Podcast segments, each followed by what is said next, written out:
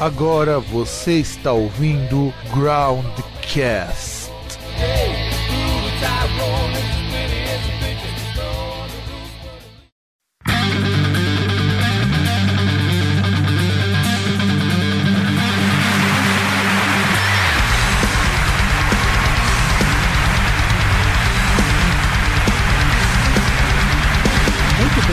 sejam todos bem-vindos a mais um Groundcast Entrevista. Eu sou o Fábio Melo e desta vez eu tenho a honra de ter aqui no meu programa o senhor Humberto Zambrim, baterista, vocalista e qualquer coisaísta da banda Atracta. É isso aí, obrigado Fábio. Estamos aqui à disposição aí para responder o que você tiver a fim de saber sobre a banda. Ah, primeira coisa que eu quero perguntar, por que, que no seu avatar do Skype tem um Batman?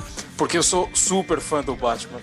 super fã, desde moleque. E esse desenho aí, tá aí, é um desenho do, do Frank Miller, é uma da, da é uma página da, da, da, primeira graphic novel lá do Cavaleiro das Trevas, que é, o nome original é Dark Knight Returns, e é a, uma, uma, tatuagem que eu devo fazer na semana que vem no meu braço, então por isso que ele tá aí. É, provavelmente quando esse programa for ao ar, você já vai estar com essa tatuagem no braço. E eu achei interessante isso, porque também é uma das minhas HQs favoritas. Eu conheci o trabalho do Frank Miller por esse graphic novel, depois eu fui descobrir que o cara era, assim, muito bom, uma obra muito extensa. Mas não vamos falar aqui de quadrinhos, talvez, vamos depender do papo. Viemos falar de você. Você, Humberto, abra seu coração e diga pro povo quem você é, a que veio, como você começou na música e o que que, você, o que, o que, que te fez montar essa banda chamada Tracta. Putz, olha, tem história aí pra contar, então vamos lá, vamos tentar resumir essa, um pouco essa história, mas eu comecei no mundo da música quando eu era criancinha, eu tinha 9 anos de idade e um bando de malucos aportaram aqui no Brasil. Esses malucos chamavam-se Kiss e eles vieram fazer um show em 1983. É, eles tocaram aqui em São Paulo, no Morumbi, lá no Maracanã, no Rio. E, putz, eu vi aquilo na televisão, assim, a, a mídia normal, né, que é o que tinha na época, Rede Globo e etc., deram uma, um destaque para aquilo absurdo, tanto positiva quanto negativamente. E a imagem dos caras, putz, é, aquilo é, é, fantástico, eu acho fantástico até hoje, né? E aquilo me encantou. Eu comecei a escutar rock ali, eu tinha alguns primos que eram adolescentes já na época, e eles foram me, me guiando aí no caminho do rock and roll, então comecei com Kiss, Iron Maiden, Queen. É, na época também escutava bastante The Police. E aí, o primeiro instrumento que eu tentei tocar foi guitarra, né? Mas eu não nasci para isso. Até hoje eu tento e ainda não consegui. Já não sei quantos anos depois ainda não aprendi a dar um acorde. Mas a batucar eu aprendi pequenininho, então já, já deu certo. Hum, é, isso é interessante, interessante, porque normalmente as pessoas começam a escutar rock ou metal, começa pela pra guitarra. É, não, no, no, meu, no meu caso foi realmente foi, foi mais pro lado da música mesmo, de, de querer. É... Bom, primeiro que eu, eu, tinha uma dependência desses meus primos, né, para me mostrar as coisas que eu era muito pequeno. Então aí eu, o meu caminho foi me desenvolver através do instrumento mesmo, porque daí eu a conhecer mais coisas e ter contato com outras coisas, e assim foi. E, e, é engraçado porque a minha primeira bateria eu ganhei da minha mãe, que é a pessoa que mesmo apoia a carreira na música até hoje. E na troca de ir no dentista arrancar um dente meu que tava zoado, ela falou: olha, se você for lá e não, não chorar, eu compro aquela bateria de brinquedo que você quer. E aí, puta, trato feito, né? Saí de lá com banguelo, mas com uma bateria embaixo do braço. Ah, é bom isso, pelo menos. Eu acho que é uma troca muito justa, pelo menos. É, ainda bem que eu não troquei um, um dente por cada peça, né? Eu troquei um dente pela bateria inteira. Tá ferrado até hoje. Porra, já imaginou montar uma bateria igual a do Rush? Nossa, ia, ia me custar uns, olha, uns 60 e tantos dentes, uns 32 da, da, da de leite e mais os outros. Poxa, não, não, mas, mas é interessante você ter começado assim, porque eu acho que todo mundo que começa a gostar de rock, ou começa a gostar de metal, ou qualquer coisa atrelada a isso, começa com uma banda dessas mais mainstream, Kiss, Iron Maiden. Eu lembro quando eu tinha visto a primeira vez o Kiss, clipe, e eu ouvia porque meu pai tinha fitas do Kiss, eu achava aquilo maravilhoso, eu achava fantástico. É, não a, só a música em si, eu acho que falar de uma banda como Kiss só da música é algo meio complicado, mas eles tinham algo a mais ali, é o que me chamava mais a atenção. Embora meu começo foi lá com Black Sabbath, eu pirei quando escutei a primeira vez Paranoid, e daí eu tô escutando uma porrada de coisa até hoje por conta deles. É, é, é o normal. O Black Sabbath ele entrou na minha vida acho que quase uns, uns deixa eu ver, uns, uns depois lá para 88, 89, eu acho. É. É, demorou um pouquinho para eu conhecer o Black Sabbath. Na verdade, eu, eu, comecei a me inteirar com Black Sabbath quando eu comecei a escutar som mais pesado. Foi nessa época, assim, 88, 89 que foi o, o que eu chamo da, da, da, da era de ouro ali para mim, né? Que foi quando eu, o Metallica lançou o Just For All, e aí na sequência teve um monte de álbum bacana, assim, que, que, que acabou acontecendo, que foi um pouco antes, antecedeu aí o segundo Rock in Rio, que para mim foi, foi um marco, assim, porque aí tinha acho que uns 14 anos por aí, então já foi mais, mais legal. Então nessa época que eu me aventurei pra esse lado e o Sabat tava lançando o The Humanizer com o Dio, né? Então, puta, acho que é melhor que isso só ter conhecido no Bob, no Bob Rules lá atrás, né? Mas não foi o caso. É, eu, eu conheci o, essa fase do Black Sabbath Dio com o, o Neon Knights, até porque é, eu lembro quando eu comecei a escutar Sabbath, todo mundo falava mal pra caramba dessa fase do Dio. E quando eu fui escutar, eu falei, caramba, mas é uma banda boa pra caramba, mesmo assim, é. É uma banda que a gente pode dizer até que muito do que o heavy metal e até, o, sei lá, o power metal tem hoje deve a essa fase do Sabbath com o Dio. Ah, eu acho que sim. Eu acho que foi, é, foi um divisor de águas, né? É, a, eu acho que a banda se tornou mais expressiva nessa época. Eu acho que depois a parte com o Ozzy ela acabou sendo reconhecida historicamente pela importância e o peso que eles começaram ali, mas eu acho que foi a, a hora que eles colocaram o Dio que eles abriram algumas portas, né, a mais assim. Principalmente, eh, se eu bem me lembro do, do livro do, do, da biografia do Tony Iommi que eu li a, a, o ano passado, é, foi na época mais ou menos que eles abriram as portas do mercado americano e, e começaram a crescer um pouco mais, foi ali, né? Então acho que é, é bom. Sabá é tudo é memorável. É, eu sou meio suspeito para falar porque eu gosto muito de Sabá, inclusive com Tony Martin. É, é, então, fica para mim é muito difícil. Eu acho que os discos com Tony Martin, tipo Headless Cross, assim, são álbuns fantásticos e meio injustiçados. Eu concordo, concordo contigo. Inclusive, eu passei a dar um valor danado pro Tony Martin quando eu tava vendo um DVD do Candlemas, na qual chamaram um monte de vocalista para cantar as músicas antigas do Candlemas e, porra, o Tony Martin arregaçou. Ele não fez feio para ninguém ali. E só tinha vocalista fudido ali. Você só tinha altos barítonos, altos é, tenores ali, barítonos tenores. Você tinha muito, muito vocalista bom ali. Até o Michael Dopeth, que era meia boca, tava lá. É, eu acho, o pessoal aqui, principalmente eu acho que aqui no Brasil, o pessoal ficou com uma visão um pouco negativa dele da, da primeira edição do Monsters, né? Que ele veio com o Black Sabbath, que era basicamente a formação original e ele, né? Então era o Bill Ward, o Geezer, o, o Tony e ele. E naquele show ele mandou mal pra caramba. Eu tava lá e foi. Ele mandou muito mal.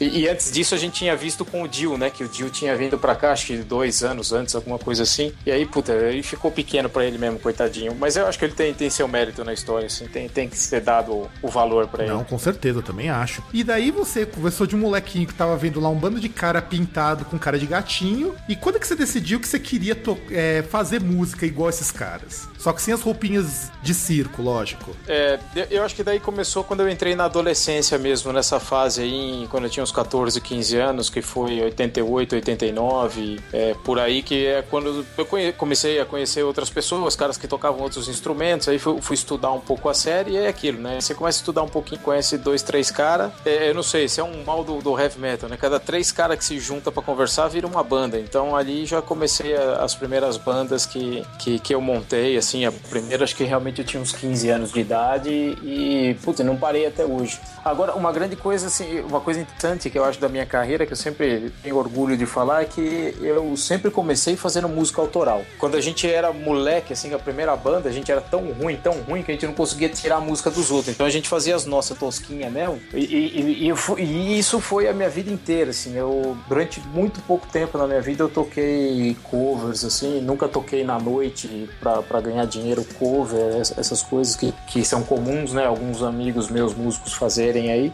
Mas eu nunca fiz isso. Eu sempre tive, sempre persisti no meu trabalho, meu trabalho autoral mesmo. Não, você faz certo. Eu acho que tá certíssimo isso. Porque, por exemplo, é quando eu entrevisto as boa parte das bandas que entrevisto, tanto europeia, americana, quanto bandas brasileiras, é engraçado que banda fora do país, é raro banda começar com cover. É muito raro. Eu, eu, eu, eu já entrevistei gente pra caramba. E agora, banda brasileira, quase todas começam fazendo cover. Não que eu desmereça quem faça isso. Eu acho que é, você tem que aprender a tocar de alguma forma, mas é, ficar muito preso às influências é uma coisa meio triste. Eu, pelo menos, penso isso. É, eu, eu acho que tem. É, muita gente acaba não, não, mostrando todo o seu potencial e tal por, por conta disso, né, de se prender um pouco. Mas eu reconheço que, por outro lado, é, o, o mercado autoral ele é muito mais difícil. Então eu acho que talvez a gente tivesse é, um terço dos músicos que a gente tem se, se não fosse essa vertente ou esse mercado, essas portas abertas para o cover, né? Que, que eu acho que vem de momentos diferentes. É coisa que se complicou um pouco nos últimos anos aí, mas eu acho que cada um tinha o seu espaço bem definido. Eu, hoje que a coisa tá meio. Existe aí um tipo de disputa, alguma coisa assim que, que não é legal para ninguém. Isso não, eu também acho. Eu também acho. Eu, inclusive, uma coisa que muito amigo músico meu fala, muito entrevistado meu já falou, que música não é competição. Eu, pelo menos, não vejo sentido, embora, assim, falando bem por cima, a gente sabe que, na verdade, as coisas rolam de uma maneira diferente para quem tá nesse meio metal, sobretudo quando você tem bandas do mesmo estilo. É,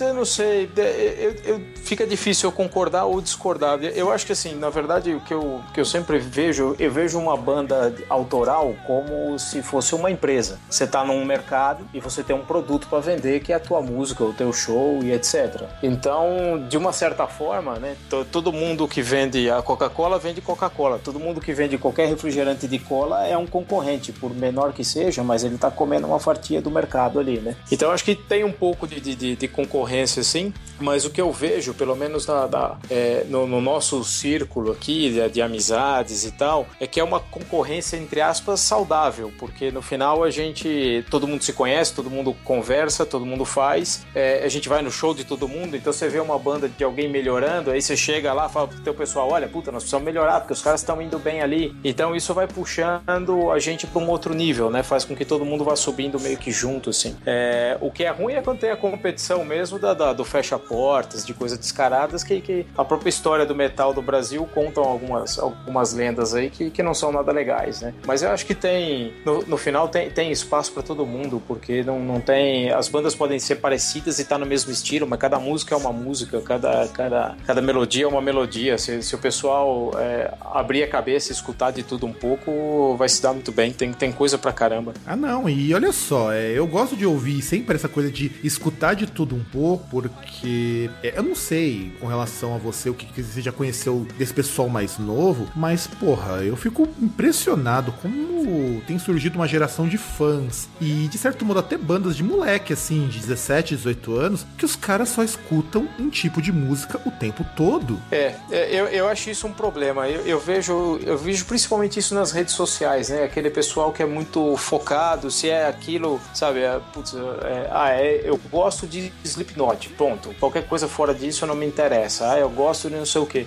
Às vezes o cara é, é aquela coisa da criança que fala que não gosta de, de giló, mas nunca comeu giló, né? Só olha pro negócio é feio e não quer comer. É, eu acho que é a mesma coisa no final. É, é muito parecido com isso, que é uma, uma puta uma bobagem. Eu mesmo posso te falar, eu comecei com Kiss e eu sou um cara assim, é, é, banda larga pra caramba. Eu vou, eu escuto e tenho aqui na minha casa, pra quem quiser ver, eu tenho desde Poison, Bon Jovi, até Ark Enemy, Lamb of God e coisas ah, daí pra cima, assim. Eu sempre fui assim, sempre escutei de tudo. É, eu gosto de tudo, gosto de White Snake, gosto de Iron Maiden, de Judas Priest.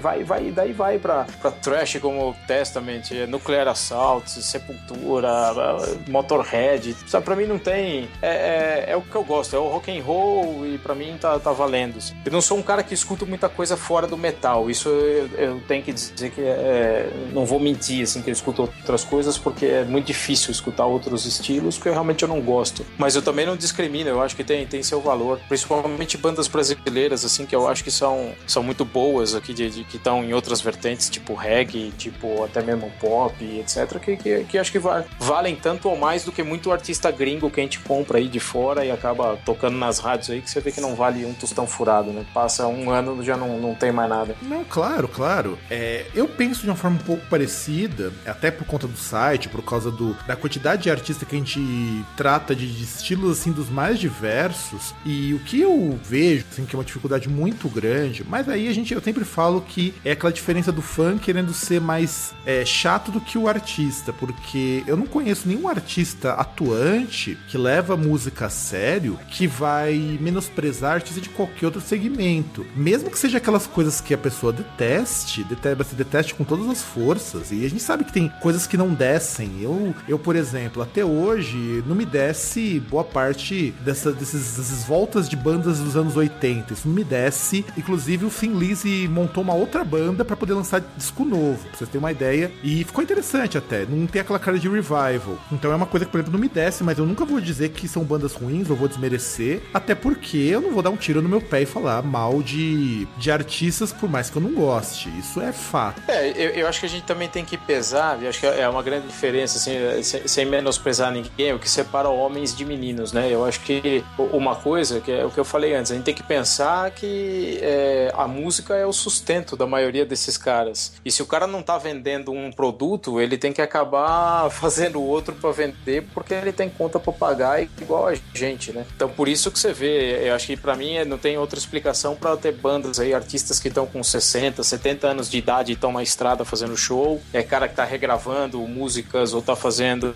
essas reuniões de bandas com formações originais e tal. É porque se o cara lançar um disco novo, provavelmente ele não vai vender, é, não vai ter muito confite para fazer show, então o cara tem que se reinventar. Né?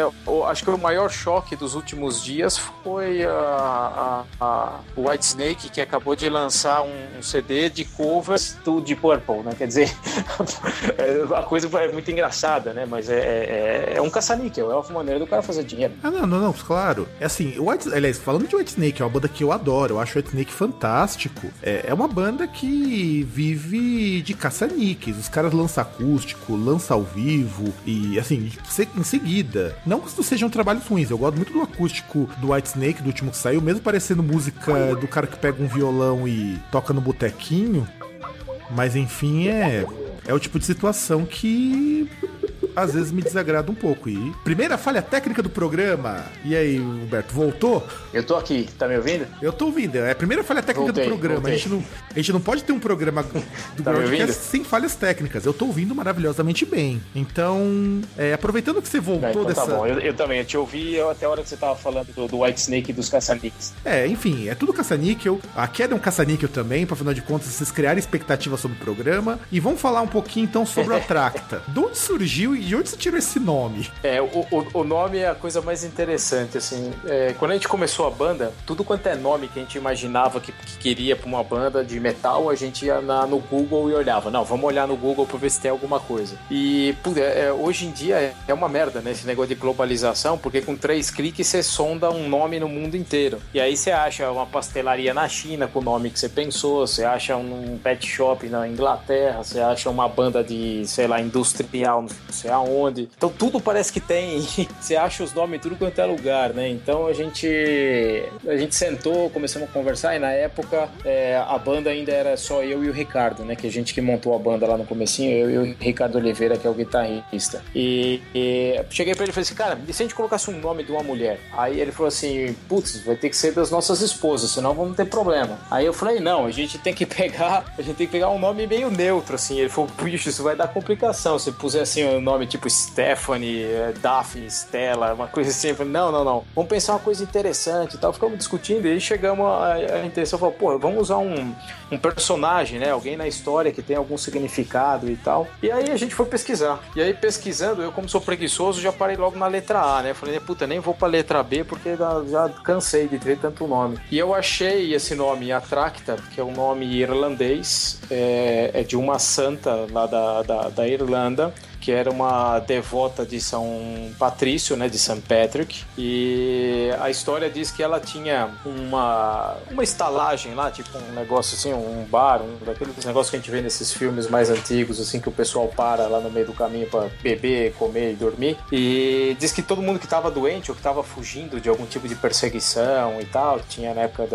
de algumas guerras, algumas coisas assim, é, diz que ela tinha o poder da cura, né? Ela tinha o dom da cura. Então o pessoal parava lá e tal e saía de lá bom. Aí eu falei, olha, puta, juntamos as coisas que a gente acha bacana, né? Temos um nome interessante, é, que tem uma sonoridade forte, nós temos a relação com St. Patrick, que é com cerveja, que a gente gosta, e temos um significado por trás, que é todo mundo que estava em contato com a mulher, que estava mal, ficava bem. Então, pô, o que eu quero é fazer uma música para deixar a galera animada, e aí com essa viagem, essa piração aí, o, o, o Ricardo topou, e eu, a única coisa que a gente fez foi mudar um pouco a grafia do nome, é, o nome original ele tem um T só no começo, é, a gente colocou dois só pra, numa busca de internet, assim, quem quisesse conhecer a banda, poder achar mais fácil ele ser exclusivo, né? E aí ficou. Tem gente que fala errado, fala tracha, a tracha tá não sei o que, mas o, o, a pronúncia correta, do jeito que tá escrito, é Atracta e, e, e essa é a dona Atracta lá que, que cuidava dos doentinhos. É, na verdade, cuidava dos pingucinhos, né? Se quer dizer, né?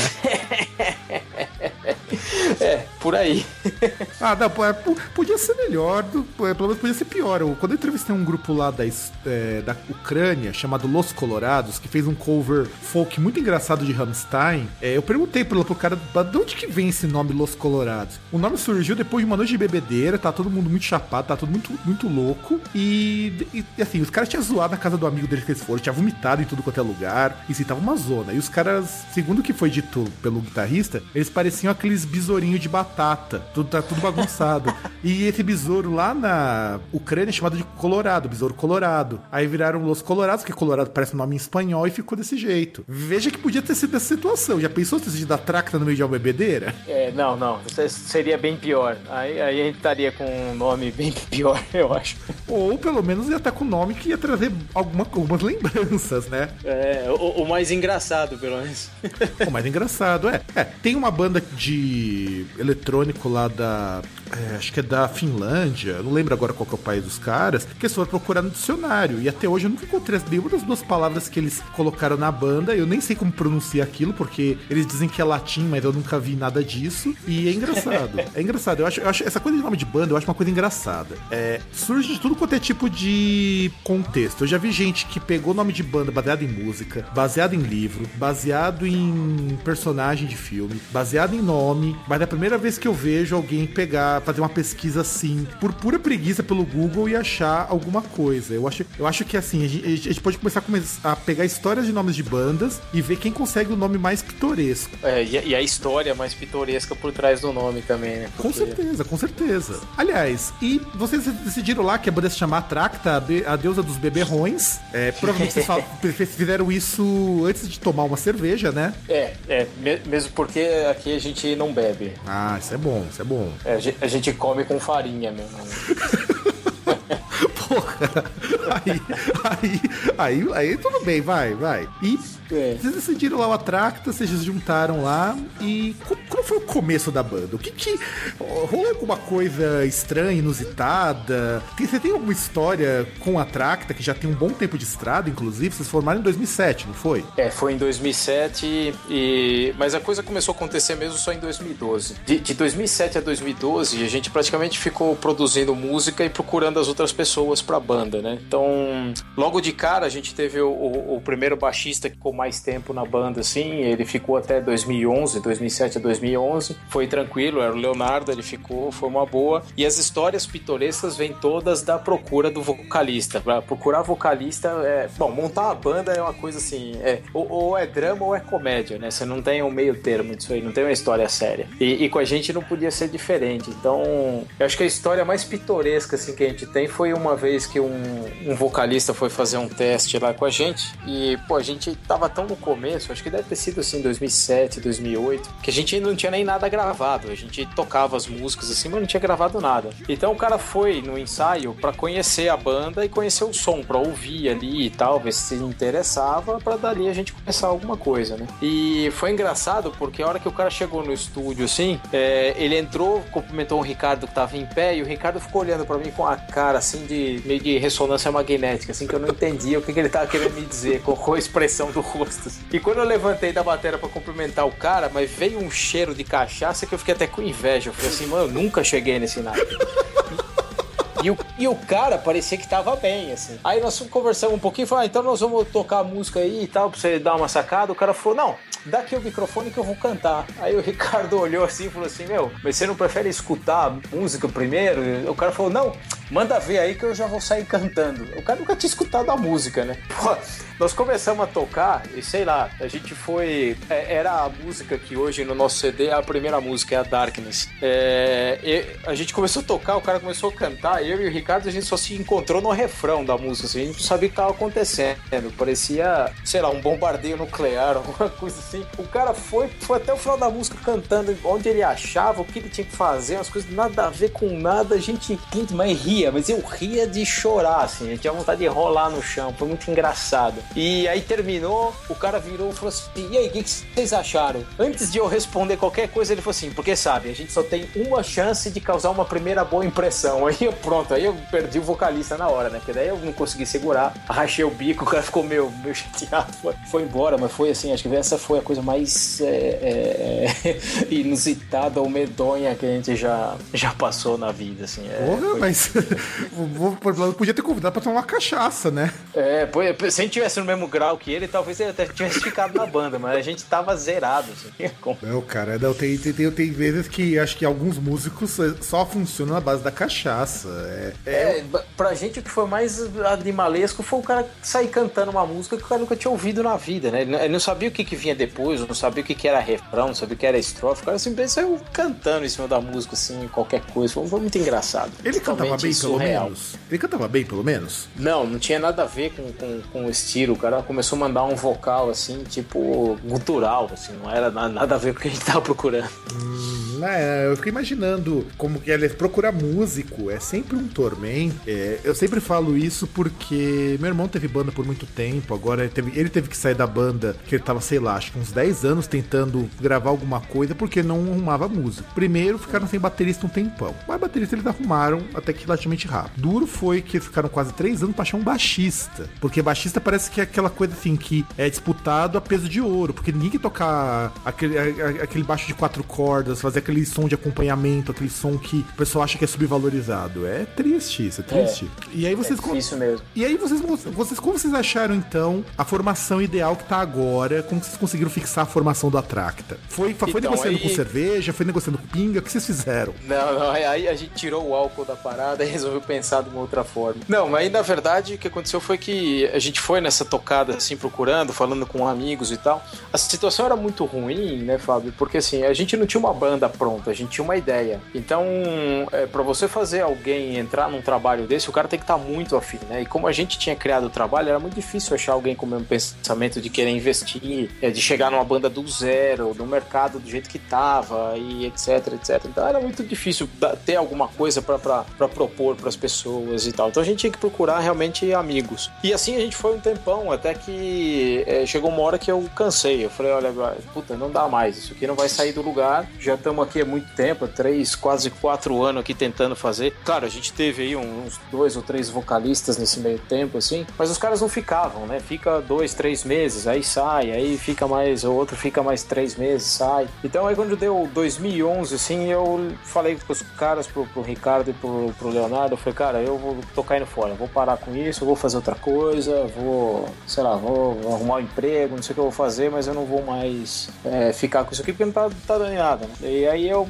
caí fora, daí o Leonardo também desistiu, falou, ah, então deixa quieto. E o Ricardo ele ficou mais uns meses ainda é, batalhando, fazendo música e tal, ele não desistiu da ideia. Aí quando foi no comecinho de 2012, ele me ligou, falou, porra, vamos bater um papo e tal. Aí ele veio aqui em casa, a gente conversou, ele falou, pô, não, eu, eu acredito no material, eu queria fazer. Eu falei, mas velho, eu não vou ficar nesse negócio sem ter os caras e tal. Ele falou, ah, eu acho que eu consigo é, a gente falar com o Léo, a gente volta, vamos pegar, vamos procurar um cara assim, assim, assim, vamos falar, aí mapeamos alguns vocalistas aqui da, da, da, da primeira linha do metal nacional, assim, que a gente conhece, fala, vamos falar com os fulanos, ciclano, beltrano, ver se os caras podem ajudar e não sei o quê. E nesse meio tempo, por sorte ou não, um cara que tinha feito um teste com a gente, que é o, o Marcos de Canha, que é o vocalista que tá aí no CD e tal, ele tinha tocado com a gente lá em 2010, sei lá, ficou lá umas 3, 4 semanas e ele saiu, porque ele tinha outra banda, ele falou, ah, não dá pra levar duas e tal. E nessa mesma semana, ou uma semana depois, ele me ligou e falou, olha, puta, minha banda aqui acabou e tal, como é que vocês estão aí? Eu falei, puta, estamos precisando de você. Ele falou, então vou colar aí. Aí o Ricardo falou com o Léo, o Léo não quis voltar, arrumou um outro baixista que não ficou, arrumou um outro que não ficou, o terceiro cara foi o Guilherme e ficou. Então, da, da hora que o Marcos chegou, assim, deve ter sido, sei lá, em, em fevereiro, não, deve ter sido mais pra frente, em junho. Não, o Marcos deve ter chegado mais ou menos em maio e o Guilherme em julho de 2012. É, então, assim, pouco tempo depois a banda tava completa e uma coisa que deu certo. Veio o primeiro ensaio com o Guilherme nós falamos, puta, já vai rolar, essa é a banda. E foi. Aí rapidinho a gente gravou, a gente já tinha uma parte da, da do que é o, o, EP, já tava gravado já, que a gente tinha começado a fazer como uma demo uns anos antes. É, e a gente tava meio sem grana, decidiram não, não regravar a bateria, que é a parte mais complicada. A gente gravou as vozes, gravou as guitarras e assim, puta, em dezembro a gente lançou um single, que foi a música Darkness, e em março já tava lançando o EP já, e aí tudo começou a andar rapidinho. A hora que você tem a banda montada, o núcleo montado, aí a coisa foi e andou bem, né? De, de lá pra cá a coisa tem andado bem. Não, é. Isso é importante. Quando eu conversei com o Roger do Go to Love, lá nos primórdios do Groundcast, inclusive ele foi, acho que, um dos primeiros que eu entrevistei, antes, quando não tinha nem esse formato Groundcast entrevista, eu entrevistei porque, de repente, eu perguntei pra ele, ah, você quer fazer uma entrevista? Ele falou que era, você pode fazer por Skype? Eu falei, vou arriscar, né? Vamos ver se o cara faz. Hoje o cara é meu amigo, inclusive, eu tô devendo de ir no show do Go to Love faz anos, e ele levou três anos para gravar o disco, porque as músicas já estavam prontas, mas não tinha banda para gravar. É, é complicado, é complicado isso. E eu sei o quanto é complicado você ter a ideia, ter um projeto. Eu acho interessante, aliás, eu acho interessante o discurso quando você fala que a banda era um projeto e que só conseguiu concluir esse projeto quando você teve as pessoas certas ali. E como que foi essa, essa etapa de produzir o primeiro EP? O que, que vocês passaram? O que, que vocês tiveram que fazer? É, quem vocês tiveram que contatar? Que macumba vocês fizeram pro disco sair? Enfim, conte o drama e a parte boa do, da produção desse primeiro EP. Bom, Fabião, assim, não, não tem. Macumba, né, não tem. Tem é, é tempo, é, é, muito tempo e, e dinheiro. É, é, isso que, que você precisa para fazer. A gente tinha, como eu falei, a, as linhas de bateria elas já estavam gravadas, então a, a, gente manteve o que tinha. E aí a gente já tinha gravado com, com um conhecido nosso, que é o Henrique Babum, que trabalha super bem aí. Depois disso, ele produziu N outras bandas brasileiras aqui depois da gente tá, tá super bem cotado aí no meio. É, a gente, o estúdio que a gente tinha gravado não, não, não existia mais, aí, mas ele tava trabalhando com outro estúdio. E a gente foi lá e gravou é, as guitarras de novo, gravou alguma coisa de baixo, regravou pouquíssima coisa do baixo também. A gente manteve o baixo original para não gastar tanto dinheiro e fazer mais rápido. Concentramos esforços na gravação da voz, que é o, o cartão de apresentação principal né, da banda. E, e, aí a gente não teve muito azar, nem, nem teve que ficar fazendo muita, muita falcatrua nem nada, porque o Ricardo ele, ele é engenheiro de áudio, né? Ele trabalha com áudio já. Então ele mais o, o, o Babum dentro do estúdio eles produziram muito rápido, fizeram as mixagens, fizeram toda a, a pós-produção aí da, da parte do, da, de áudio do CD, é, bem rápido e bem fácil. A gente sabia bem o que a gente queria e o Ricardo é um cara perfeccionista e tal. Então foi, foi até que foi fácil ter o, o produto áudio foi, foi tranquilo. A parte gráfica é que deu um pouco de canseira porque basicamente eu fiz ela é, é, a partir de umas ideias que eu tive assim. O Guilherme me ajudou um pouco e putz, a gente colocou todo o material junto e depois foi atrás, né? Nunca tinha gravado um CD na vida, então vai atrás onde que prensa, onde que imprime, como é que faz e não sei o que. E eu descobri que tudo isso é muito fácil. Agora é, é, é, é tranquilo. O próximo acho que vai ser bem mais fácil. Porque daí você manda tudo pra um cara lá no endereço de internet o cara te entrega as caixas na tua casa e pronto. Aí você põe pra vender. Não tem, não tem muito segredo, não. É, foi bacana de fazer porque depois de tanto tempo, né, trabalhando em cima do negócio, você vê aquele o CD tomando forma, tuas músicas ali, do jeito que você imaginou que, que estariam e tal. Pô, foi, foi do caralho, assim. Achei que foi, foi bem legal, uma puta experiência bacana, assim. Agora a gente tá, tá ansioso para fazer o próximo. Ah, eu espero que saia logo um próximo mesmo, porque. Eu também.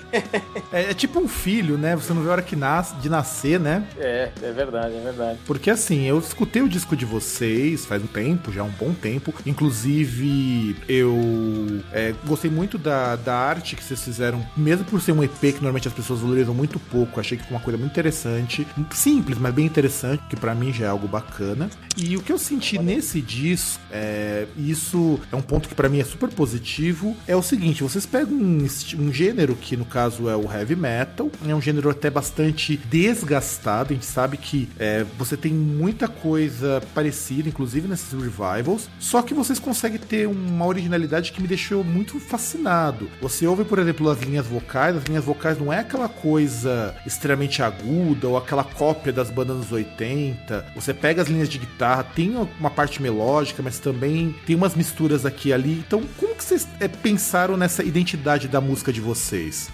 É, a gente não pensou. E isso meio que aconteceu. A, a grande verdade é que são Yeah. São quatro caras com influências totalmente diferentes, assim. O, o, Ricardo, que faz a maior parte das músicas, né, que é o guitarrista, ele vem de uma praia daquele... É, bom, ele não tá aqui, eu posso falar daquele hard rock bem farofa, assim, ele é um dos caras daqueles, tipo, a praia dele é Mr. Big, é, são umas coisas mais assim, né, aquele hard rock mais, é, mais anos 90, anos 80, anos 90, assim, é, essa é bem mais a praia dele. E a minha praia, né, que a gente começou a fazer as músicas lá no começo, a minha praia já era o, thrash metal lá da, da, da, da Bay Area de São Francisco, Testament, é, é, Slayer e tal. E a hora que a gente sentou para trabalhar, falou, puta, isso aqui não vai dar certo, né? Porque eu tô puxando para um lado, o cara pro outro. E o que foi legal é que com esse tempo que passou, que eu acho que foi até interessante no final a banda ter demorado um pouquinho para acontecer, é que nesses anos a gente foi aprendendo um com o outro, né? Eu tive que aprender a tocar coisas e, e desenvolver algumas técnicas que eu nunca tinha usado, porque não era minha praia. E ele é a mesma coisa, ele teve que aprender a escutar algumas outras coisas mais pesadas que eu, que eu mostrei para ele dele e tal, que são legais, que foram se adaptando no gosto dele e tal. E aí foi, quando o Marcos veio fazer as linhas de voz, ele é um cara que vem mais da linha de progressivo, ele é um cara que gosta mais de, de, de é, puta,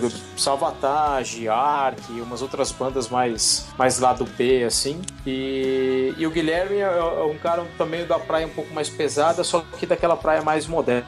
Ele traz essa componente dessas bandas de mais pesadas, só que mais modernas, tipo Lamb of God, tipo Shadows Fall, é, é, coisas do gênero, né? Então essa é essa diferença que deu alguns toques, assim, porque quando o Ricardo fazia bases, assim, é, é, riffs de acorde solto, achando que eu ia vir com um tuntatutá, eu tava metendo um fundo trash lá, com bumbo dobrado e etc. E aí vinha uma linha de voz que não tinha nada a ver com aquilo. Então aquilo foi dando foi dando forma aí para o som e acho que de certa forma, é, pelo menos é o que eu acho, né? A única explicação para não ter ficado, ou pelo, para os elogios que a gente tem recebido e não ter ficado uma coisa assim tão óbvia, tão datada ou, ou algo do gênero, né?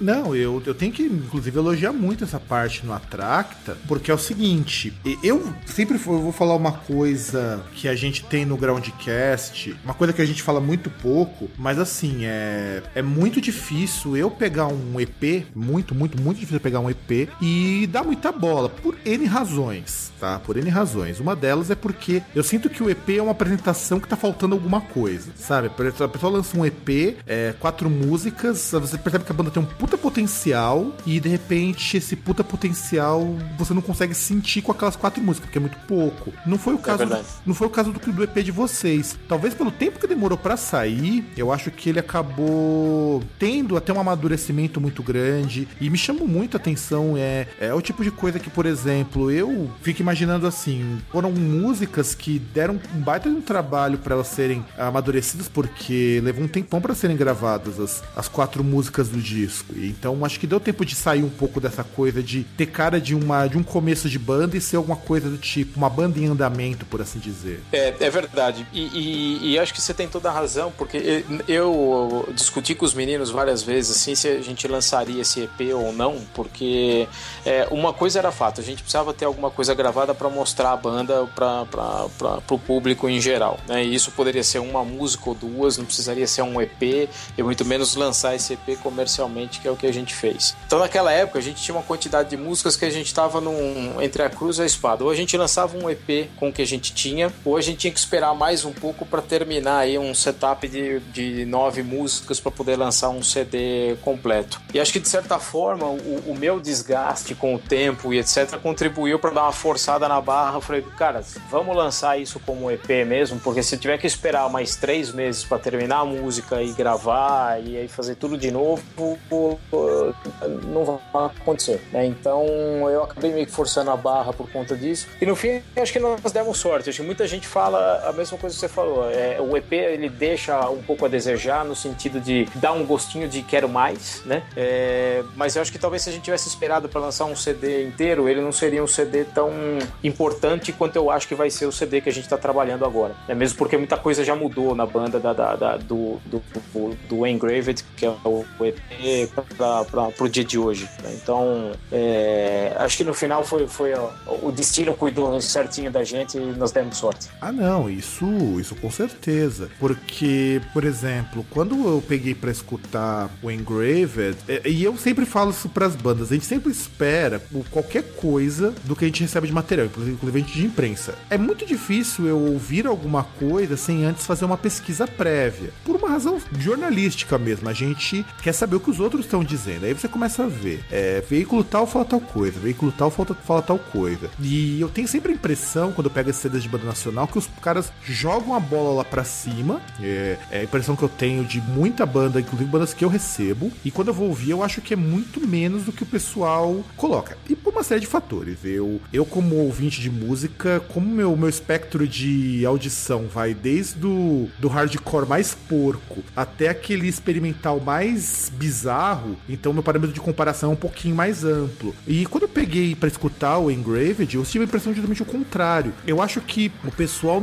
é, pega menos as ideias do disco e, e fala mais só, puxa, mas tem uma linha de guitarra boa tal, e não percebe que ele é um disco que funciona bem porque ele tem um monte de elementos juntos que você não escuta o Attracta e pensa que é uma cópia ou parece com alguma outra banda estrangeira. Isso que eu acho que é uma coisa que eu vejo faltar nos reviews aqui no Brasil. Quando eu fui ler alguns reviews fora, eu senti que lá fora, pelo menos o pessoal é, compara mais a música do Atracta do que ficar procurando de onde que vem influência X ou Y.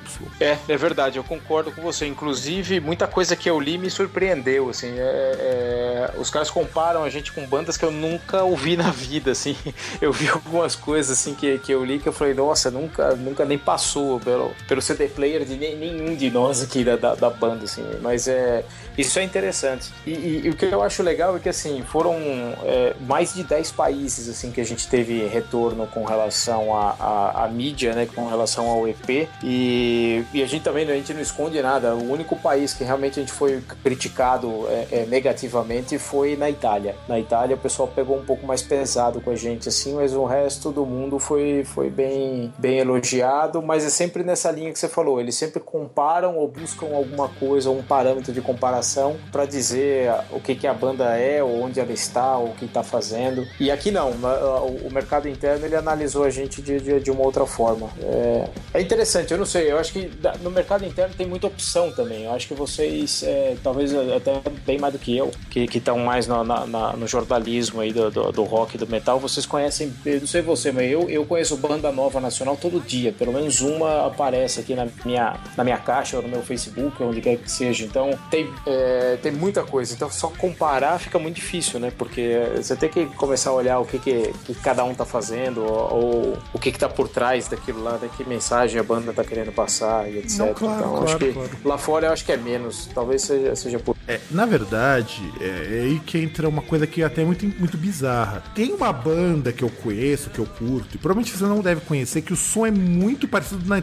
na parte de ideia, sabe? Tipo, as linhas de guitarra, as linhas de bateria, até a linha vocal é muito parecida, mas eu sei que não é cópia tudo mais. Que é uma banda do Japão chamada Concerto Moon. Ela lembra muito, assim, a proposta. Inclusive, eu recomendo que vocês escutem. É, vocês vão notar que eles, mesmo assim, com uma distância muito grande de anos, ah, o Concerto Moon existe desde o começo da década de 90. É, também todos os CDs mais novos, a proposta é muito parecida, porque nos discos mais novos eles foram pro lado mais trash metal. É uma banda de heavy metal que se tornou mais trash com o tempo. Então, é, e isso acontece porque a gente, tem, a gente percebe que são bandas que utilizam as mesmas, o mesmo tipo de influência, o mesmo leque de influência. Mas pegar e comparar com algo parecido, eu, às vezes me cansa um pouco. Quando você pega aquela referência e percebe que ela é muito nítida, ok. Quando você falou do Savatage, o vocal, esse vocal dramático lembra muito mesmo o vocal do Savatage, sobretudo na fase mais clássica lá, em The Half the Mountain King e tudo mais, porque não é aquele vocal extremamente agudo, é um vocal que você sente que ele tem um peso, ele tem uma parte grave na gravação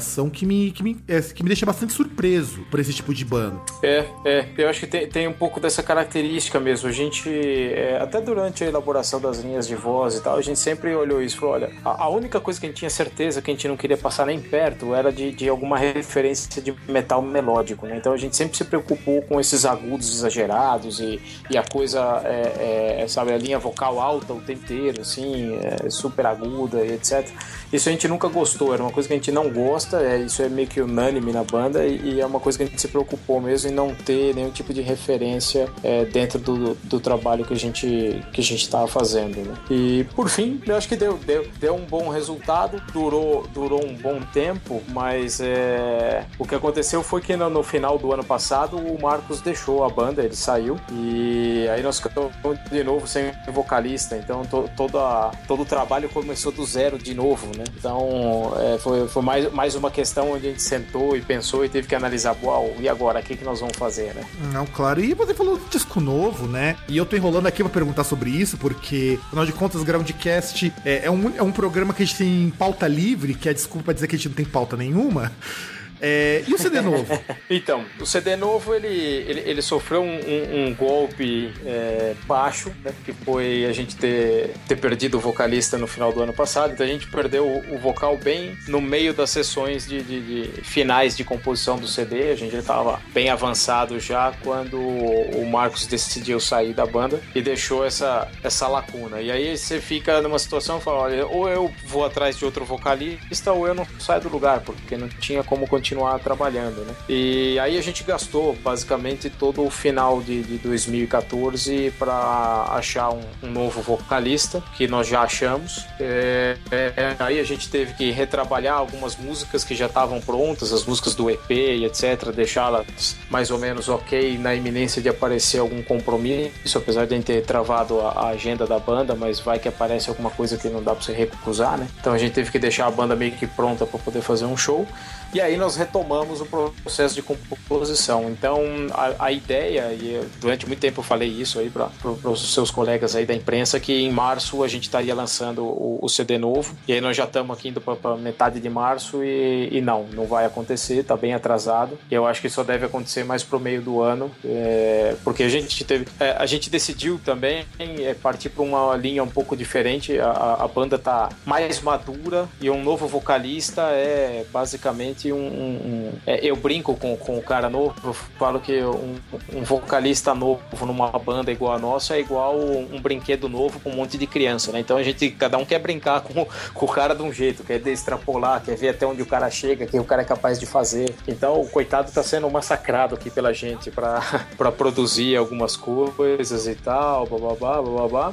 E, bom, é isso. Para não ficar assim muito no ar, a gente deve estar tá lançando um single daqui a algumas semanas. A gente vai estar tá mostrando a nova cara da banda, um novo som, com um novo vocalista. Vamos estar tá dizendo quem é, vamos estar tá divulgando. Vai ter todo um trabalho novo, gráfico, de site, etc, etc. E daí a gente vai voltar para a estrada, vamos fazer alguns shows para se capitalizar. E aí a gente deve gravar o CD na sequência. Então, eu estimo aí com, com, com um pouco de sorte, um planejamento certinho em agosto esse CD deve estar chegando nas mãos aí da, da imprensa e acho que no mercado lá para setembro, por aí. Hum, não, não é isso. Isso é importante, até porque é, aí eu faço, é, faço aquela pergunta que, já que você falou de banda mais madura, e assim, é, é um termo que às vezes me deixa ou ressabiado, ou me deixa muito puto, porque quando eu escuto de banda que fala, vamos ficar mais maduro, e de repente resolve fazer aqueles prog nojento, copy de Dream Theater, porque encaixa mil e uma notas numa escala absurda, só pra mostrar que é bom, então resolve é, ir pra um lado mais power alguma coisa. É, essa linha mais madura de vocês vai para onde? A gente sempre teve esse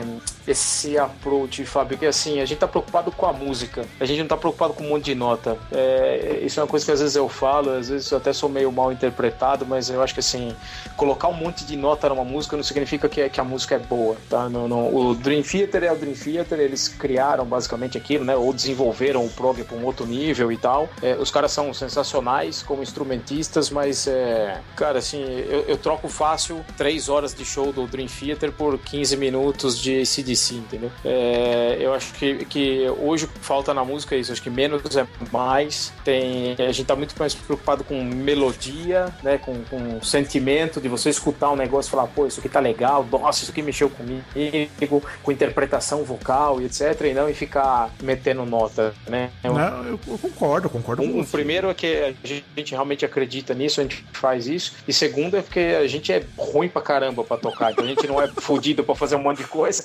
Então não dá pra fazer. Mesmo que a gente quisesse, falar, não, fudeu, não dá pra fazer. Não, a gente não tem técnica, capacidade pra isso. Não, vocês não são tão ruins assim, não. Então, vocês, então vocês, vocês tocam bem. feijão ali que tá dando certo. Vocês tocam bem, não. Vocês não estão ruins, não. Imagina, imagina. É, inclusive, eu tenho amigos meus de bandas de prog rock, de prog metal, que também não curte muito essa vibe Dream Theater, que, assim, uma banda que eu gosto. Eu admiro bastante Dream Theater, a despeito de hoje é, ser uma daquelas bandas que não me desce, mas por, por razões, assim, é, não de qualidade das músicas, mas sim porque as músicas hoje não, não me chamam mais atenção. É, eu trocaria também fácil 3 horas de Dream Theater por 5 minutos de CDC ou por, um, por 30 minutos de um Close to the Edge do Yes, porque é, você pode fazer uma música técnica, pode fazer uma música assim, mas eu não. Eu sinto aquela coisa meio Malmsteen, sabe? É, você escuta o cara que, pô, ele toca bem, você admira a técnica, você vê que o cara é muito bom, mas não passa disso, pô. É complicado, acho complicado isso. Olha, eu, eu tenho uma referência, assim, que eu acho que é muito bacana, porque eu fui num, uns anos atrás, eu fui no show do White Snake, aqui no Credit Card Hall, aqui em São Paulo. E acho que o ano retrasado, o ano passado, não me lembro agora, eu fui no show do Dream Theater no mesmo lugar. E eu posso dar referência, os dois shows eles tinham a mesma quantidade de gente, tava entupido de gente, assim, tava cheio, extremamente lotado. Só que no White Snake você tinha todo, mundo cantando, todo mundo balançando mão, todo mundo feliz, e no Dream Theater você tinha um monte de nego de braço cruzado, solfejando nota por nota do que os caras estavam tocando, assim, não tinha ninguém pirando e. e...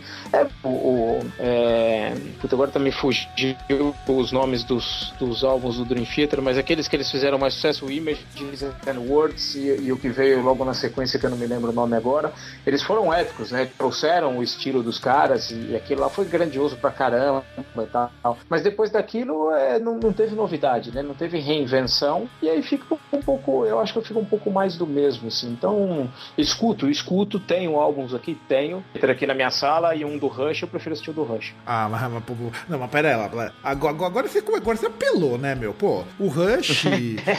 o Rush é outra história, cara. o Rush é você colocou o pau na mesa e bateu assim até quebrar, cara. Porra, Rush não dá para comparar, meu. É, Rush, ele junta o que eu falo que é o melhor dos dois mundos. É uma música que, em termos auditivos, ela soa bastante simples. Você só percebe a complexidade dela se você conhecer um pouco de música. Você só escutar, você consegue levar de boa. Então não é uma música que te exige como ouvinte, mas ao mesmo tempo não é uma música fácil que para mim esse é o termo legal, que é, por exemplo, o Yes fugiu dessa proposta. É, eu gosto do Pink Floyd em alguns momentos porque eles fazem esse tipo de coisa, mas depois eles também piram, fazem umas coisas que é, eu acho interessante, mas eu sei que não é todo mundo consegue engolir. E o Rush para mim é o melhor exemplo do que deveria ser uma banda de progressivo pras massas, sabe? É aquela banda que você não precisa ser um entendido de música para entender a música deles. Você só precisa gostar daquela música. É verdade, é verdade. Eu acho que é bem isso mesmo, eu concordo. E aí, é, É, uma pergunta também com relação ao disco de vocês. Vocês lançaram o disco comercialmente e tal, é, gastaram do próprio bolso. Eu sei que não é barato. Eu, tenho, eu não vou falar em cifras, mas eu, eu tenho mais ou menos uma ideia de quanto que sai você produzida por cima, porque vocês é, produziram muita coisa entre vocês, a parte de arte e tal, porque se tivesse que pagar tudo, ia sair meio carinho. É, mas em contrapartida, a gente tem hoje um problema com muita gente, muito músico ainda, que é a questão da distribuição ilegal de MP3. E agora entraram no mercado serviços de streaming que não estão agradando as gravadoras, que as gravadoras acham que gasta pouco. Gasta pouco não, é, dá pouco dinheiro para eles. E, enfim, tá tendo uma briga tudo mais para acabar com os serviços de streaming também. É, e você, o que você acha dessa coisa do MP3, do streaming, é, do baixar música, das pessoas é, preferirem pegar a mídia digital em vez da física? O que você pensa sobre isso?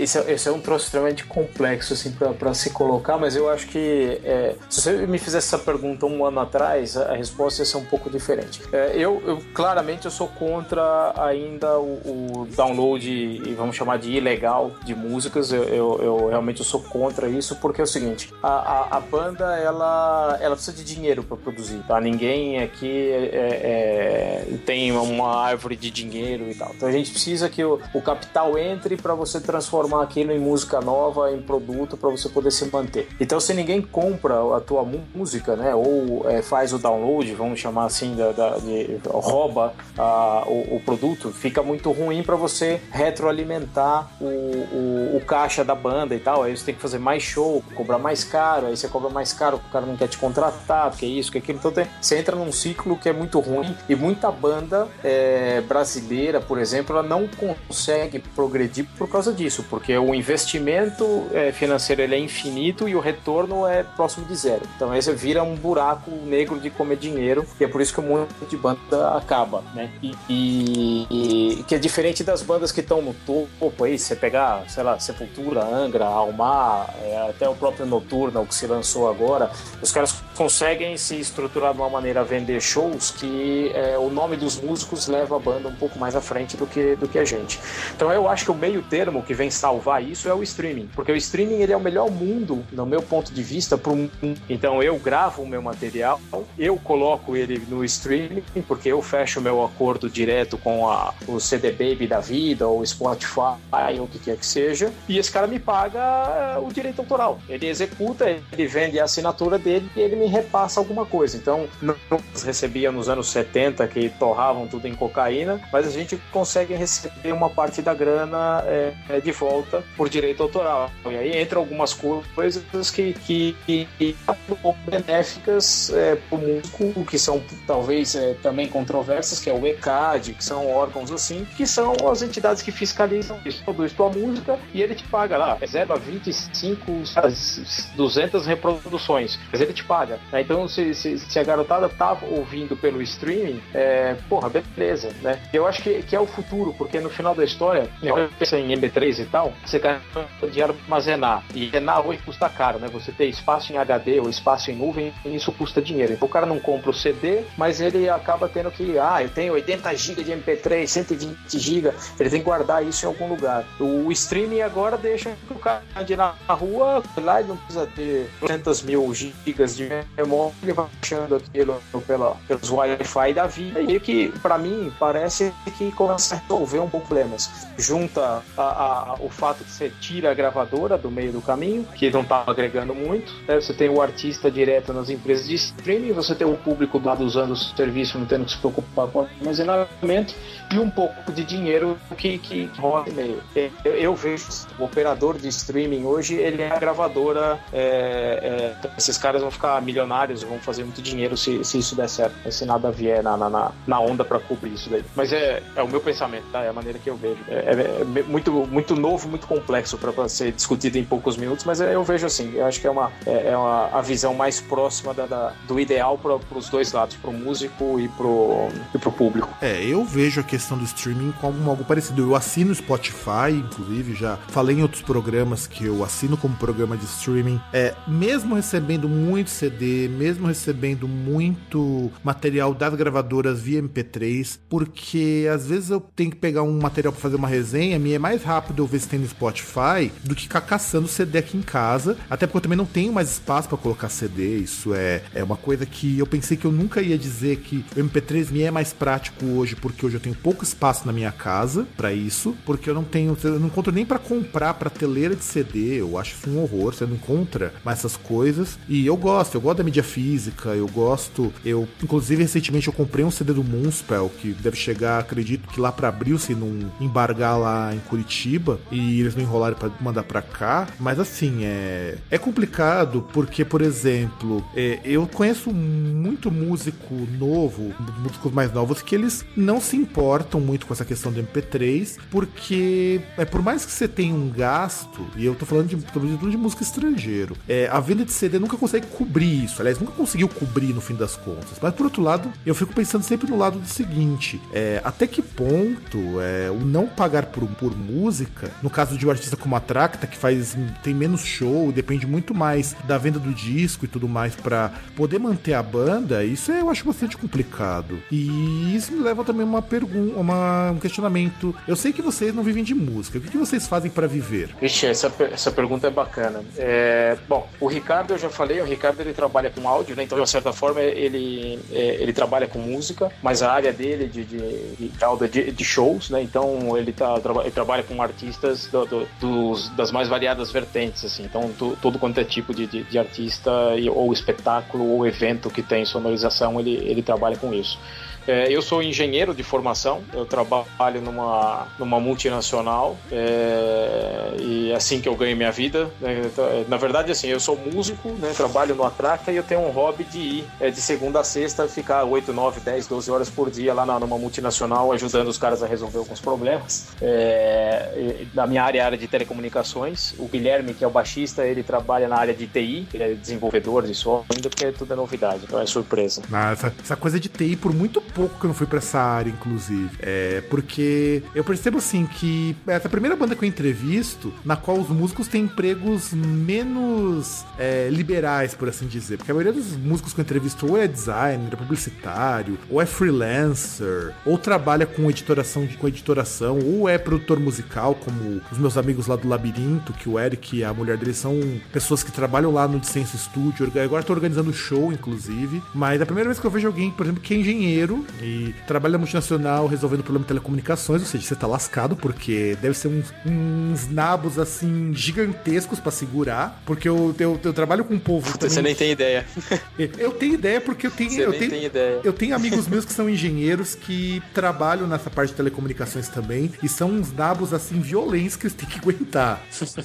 é, é verdade, é verdade. Mas assim, é, a, a, gente não tem talvez essas profissões mais liberais porque aconteceu, assim, acho que no, no, meu caso foi muito natural, foi uma coisa, quando eu percebi eu já estava numa multinacional e tal, nunca foi assim, ah, eu quero fazer uma carreira assim, fazer. O que aconteceu é que uh, eu entrei numa empresa e, e assim, eu tenho por é, é, padrão meu, assim, tudo que eu faço eu procuro fazer da melhor maneira possível, assim, eu me dedico a tudo que eu faço. Então, no meu trabalho fora a banda, eu também é, tenho um relativo sucesso por conta disso, né? Pelo, pelo foco, pela atenção e por não, não gostar de fazer nada pela metade, assim. Mas é, é, meio antagônico com a música. Realmente é o que você falou. Muitas pessoas que eu conheço, eles estão, de alguma maneira, em algum trabalho ligado à arte, ligado a uma coisa um pouco mais liberal, mas não é, não é pelo menos o meu caso do Guilherme, não. Ainda não. Não, o de TI ainda é mais normal, tá? O de TI ainda é mais normal. O de TI eu conheço muito músico que é técnico de TI, mas a parte de engenharia, ah, se bem que vai. É, eu tenho muito amigo, tenho muita coisa de gente eu conheço que é, foi pra música depois de pegar uma área que não tinha nada a ver e foi fazer música também que muitas vezes não tinha nada a ver com o que eles tinham estudado. E eu acho legal, acho interessante isso. Bom, é, eu quero agradecer muito pela entrevista. Eu acho que foi uma coisa muito interessante. Espero que vocês tenham curtido muito esse bate-papo que nós tivemos aqui. É, eu e o Humberto Zambrin. E você quer deixar deixa um recado para os ouvintes, fala alguma coisa, manda tomar naquele lugar, enfim, fale algo para encerrar a entrevista. Beleza. Bom, eu queria te agradecer, Fábio. Realmente foi, puta, foi muito legal. Acho que foi uma das entrevistas mais legais que, que, eu, que eu já fiz aí nos últimos tempos. É realmente um bate-papo assim é muito mais produtivo do que a gente ficar